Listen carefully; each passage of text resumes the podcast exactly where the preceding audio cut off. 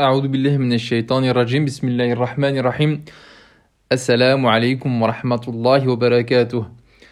Écoutez bien les phrases qui vont suivre.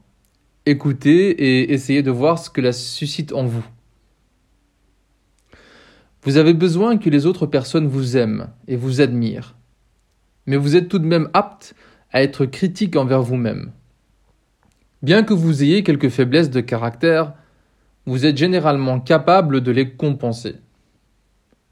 Vous possédez de considérables capacités non employées que vous n'avez pas utilisées à votre avantage.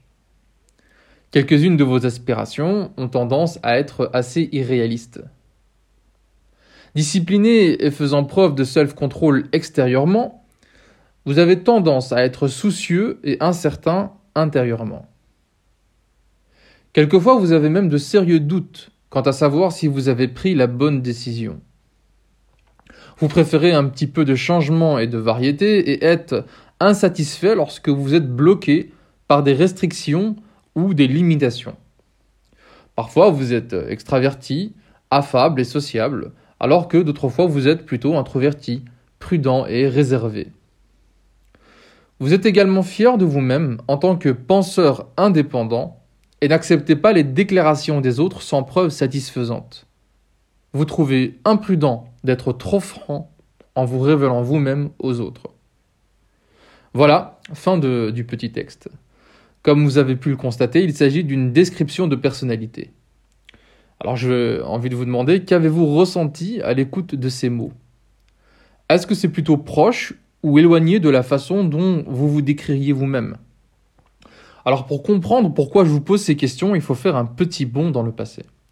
1948, dans le Massachusetts, aux États-Unis, un psychologue américain du nom de Bertram Forer propose à ses étudiants un test de personnalité.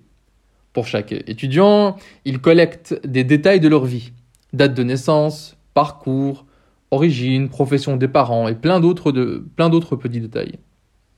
Sur base de ces informations, il affirme qu'il va établir pour chaque étudiant une description de leur personnalité. Les étudiants devront la lire et attribuer une note entre 0 et 5. 0 s'ils jugent que la description est vraiment mauvaise, et 5 si elle est excellente. Mais, parce que oui, il y a un mais, Forer, le professeur de psychologie, n'a écrit qu'un seul texte, et il donne la même version à tous ses étudiants qui ne se doutent de rien. Chacun lit sa description en étant convaincu qu'elle a été écrite juste pour lui. Et cette description, c'est le petit texte que je viens justement de vous lire en intro de, cet épisode. On pourrait se dire que puisque c'est le même texte pour tout le monde, la note moyenne sera mauvaise. Difficile d'imaginer que tous les étudiants ont la même personnalité après tout. Eh bien, figurez-vous que les étudiants ont attribué en moyenne la note de 4,26 sur 5 à leur pseudo-description de personnalité. C'est-à-dire qu'ils ont considéré que cette description était très bonne, presque excellente. Et ça fait plus de 70 ans que cette expérience a été menée. Et depuis, elle a été recommencée partout dans le monde des centaines de fois. À chaque fois, une note proche en moyenne de 4,2 a été attribuée par les cobayes de cette expérience amusante à la pseudo-description. Cet effet, euh, qu'on constate donc partout, on lui donne le nom de effet Forer ou encore effet Barnum. Pourquoi effet Barnum bah, Je vais vous expliquer ça tout de suite, mais avant ça, je vais vous relire le petit texte en question. Et je vais vous demander de réfléchir à ce qui fait de ce texte une description qui convienne à tant de gens. Donc je relis. Vous avez besoin que les autres personnes vous aiment et vous admirent, mais vous êtes tout de même apte à être critique envers vous-même. Bien que vous ayez quelques faiblesses de caractère, vous êtes généralement capable de les compenser. Vous possédez de considérables capacités non employées que vous n'avez pas utilisées à votre avantage. Quelques-unes de vos aspirations ont tendance à être assez irréalistes, Discipliné et faisant preuve de self-control extérieurement, vous avez tendance à être soucieux et incertain intérieurement.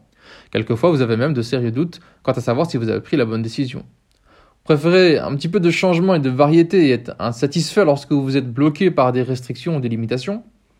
Parfois, vous êtes extraverti, affable et sociable, alors que d'autres fois vous êtes introverti, prudent et réservé.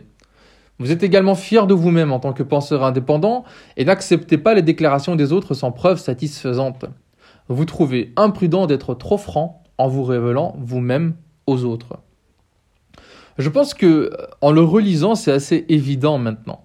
Ce texte convient à tout le monde ou presque, tout simplement parce qu'il repose sur trois recettes qui marchent toujours très bien. Par exemple, euh, dans les horoscopes, mais aussi dans les discours politiques, dans certains ouvrages grand public, etc. Première recette, il dit tout et son contraire. Par exemple, vous avez besoin des autres, mais vous êtes autonome. Vous avez des défauts, mais vous savez les compenser. Tantôt vous êtes extraverti, tantôt introverti. Bref, on l'aura compris, puisqu'on dit une chose et son opposé, on aura forcément plus de chances d'aller dans le sens de la personne qui le lit. Deuxième recette qui marche toujours, rester dans une espèce de, flou artistique. C'est-à-dire sortir des grandes phrases pompeuses avec des mots qu'on ne définit jamais précisément. Vous avez besoin que les autres vous aiment. Qu'est-ce que ça veut dire? Qui n'a pas besoin d'amour pour vivre? De quel amour parle-t-on?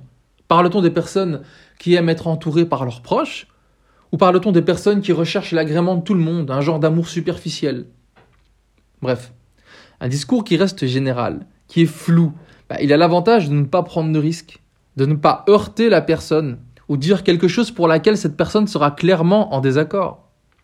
Ce qui nous mène à la troisième recette. Il faut dire des choses plutôt positives. Éviter les mots qui ont une connotation négative. Donner au public ce qu'il désire entendre. Dans notre petit texte, on a l'impression que il est équilibré, qu'il est nuancé. Mais quand on est attentif, on se rend compte qu'il donne au lecteur une impression plutôt agréable. Vous avez des capacités considérables, vous ne croyez pas tout ce qu'on vous dit, vous n'aimez pas qu'on vous mette des bâtons dans les roues. Bref, plein de petits éléments qui plaisent à tout le monde. Et ça, c'est important de le souligner parce que ça a été mesuré. Au plus le texte est plutôt positif, au plus les gens qui le lisent se reconnaissent dedans. Alors, pourquoi s'attarder sur cette euh, expérience? Quel est l'intérêt de cet effet Forer ou effet Barnum dans la démarche qui est la nôtre, dans la démarche du critérium? C'est une démarche qui consiste, euh, pour les nouveaux qui ne connaissent pas encore notre émission, à questionner les critères que l'on utilise pour distinguer ce qui est vrai de ce qui est faux, à se demander pourquoi on croit à ce qu'on croit. Revenons donc à notre question. Quel est l'intérêt dans notre démarche quand on s'attarde sur cette expérience sur l'effet Barnum? Je vous avais promis que j'allais expliquer la raison de ce nom, effet Barnum. Et je pense qu'une partie de la réponse est dans cette explication. Qui était Barnum finalement? Phineas Taylor Barnum, c'était un homme d'affaires un forain, un créateur de spectacles qui a créé le célèbre cirque Barnum au XIXe siècle. C'était un précurseur de la publicité moderne. Certains disent même qu'il en est l'inventeur. Un homme bourré de talent qui a vite compris que le carburant de son business, c'était une source intarissable. La crédulité, la naïveté des gens et leur envie de croire en des choses incroyables. Il a réussi à tout faire gober. Il a montré une soi-disant sirène empaillée qui était en fait une chimère construite artificiellement avec un buste de singe et une queue de poisson. Il a exhibé une esclave noire en prétendant que c'était la nourrice du premier président des États-Unis, George Washington, et que donc elle avait plus de 160 ans. Il a engagé une chanteuse qui avait une voix magnifique. Et il a construit une légende autour d'elle en prétendant que c'était pas un humain, que c'était un ange. Cette, chanteuse va lui rapporter énormément d'argent des milliers de gens venant de tous les coins du monde pour l'écouter, voire lui vouer quasiment un culte. Alors je vous donne que quelques exemples de choses que Barnum a mises en place et qui, euh, conjuguées à son sens aigu du marketing, ont contribué à faire de lui une légende du monde des spectacles. Mais, chose importante, et qui fait lien avec le texte de description de personnalité dont on parle depuis tout à l'heure, Barnum a mis en place un genre de spectacle qui a eu également beaucoup de succès la lecture à froid.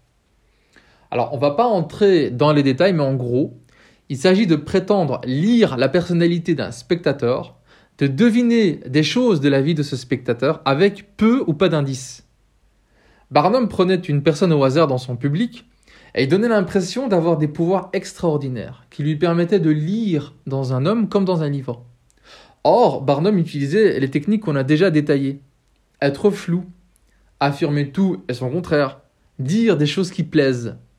Et c'est la raison pour laquelle l'effet Forer, c'est-à-dire l'effet par lequel les gens se reconnaissent dans des textes, des horoscopes, des tests de personnalité dans les magazines, chez les soi-disant devins, sorcières euh, ou autres mentalistes euh, et chiromanciens, etc. Donc c'est la raison pour laquelle cet effet est plus connu sous le nom d'effet Barnum aujourd'hui que d'effet Forer. Voilà. Vous comprenez mieux maintenant pourquoi j'ai jugé qu'il était intéressant et important de se pencher sur ce thème. Tout simplement parce que si on se pose la question pourquoi croit-on ce que l'on croit? Bah, Il est important de comprendre qu'il y a des choses que l'on aime croire. Et ça donne lieu à deux dangers. Premièrement, c'est un fait, on aime se bercer de douces illusions. On apprécie entretenir une image positive de nous-mêmes. Et par conséquent, on privilégie les discours qui disent de nous ce que l'on veut entendre. Or, ce qu'on aime n'est pas forcément ce qui est vrai. وعسى أن تكرهوا شيئا وهو خير لكم وعسى أن تحبوا شيئا وهو شر لكم والله يعلم وأنتم لا تعلمون Dans ce verset qui est le, le verset numéro 216 de la sourate 2, la sourate Baqara, dans une traduction approximative, Allah subhanahu wa ta'ala dit la chose suivante. Or, il se peut que vous ayez de l'aversion pour une chose alors qu'elle vous est un bien, et il se peut que vous aimiez une chose alors qu'elle vous est mauvaise. C'est Allah qui sait alors que vous ne savez pas. Donc il faut apprendre à se connaître pour pas tomber dans le piège de nos inclinations. Ça c'était le premier piège. Le deuxième piège, il est lié au premier. Il consiste en la chose élémentaire suivante. Comme Barnum, il existe des gens qui sont de grands connaisseurs de la psychologie humaine. Des personnes très affûtées, très intelligentes, qui tiendront un discours rodé, destiné à viser les failles de nos personnalités pour mieux nous endormir, nous bercer, nous susurrer ce que l'on aime entendre et nous faire miroiter ce que l'on aime voir. Le monde du marketing, de la publicité, celui de la politique, mais également le monde intellectuel, celui de la prédication, dont, hélas, la prédication islamique, sont des environnements qui sont peuplés de personnalités qui se sont fait un métier de développer un tel discours. Et ce discours, et je suis désolé d'utiliser un terme qui est peu élégant, on peut le catégoriser sous un terme anglais, le bullshit. Littéralement, la bouse de vache. Et le bullshit, ce sera justement le sujet de l'épisode de la semaine prochaine, Inch'Allah. Merci d'être fidèle pour l'émission Le Critérium. J'espère que ça vous aura intéressé. Comme d'habitude, n'hésitez pas à commenter avec des critiques ou des commentaires constructifs, Inch'Allah. Rendez-vous la semaine prochaine pour le prochain épisode. Wassalamu alaikum wa rahmatullah.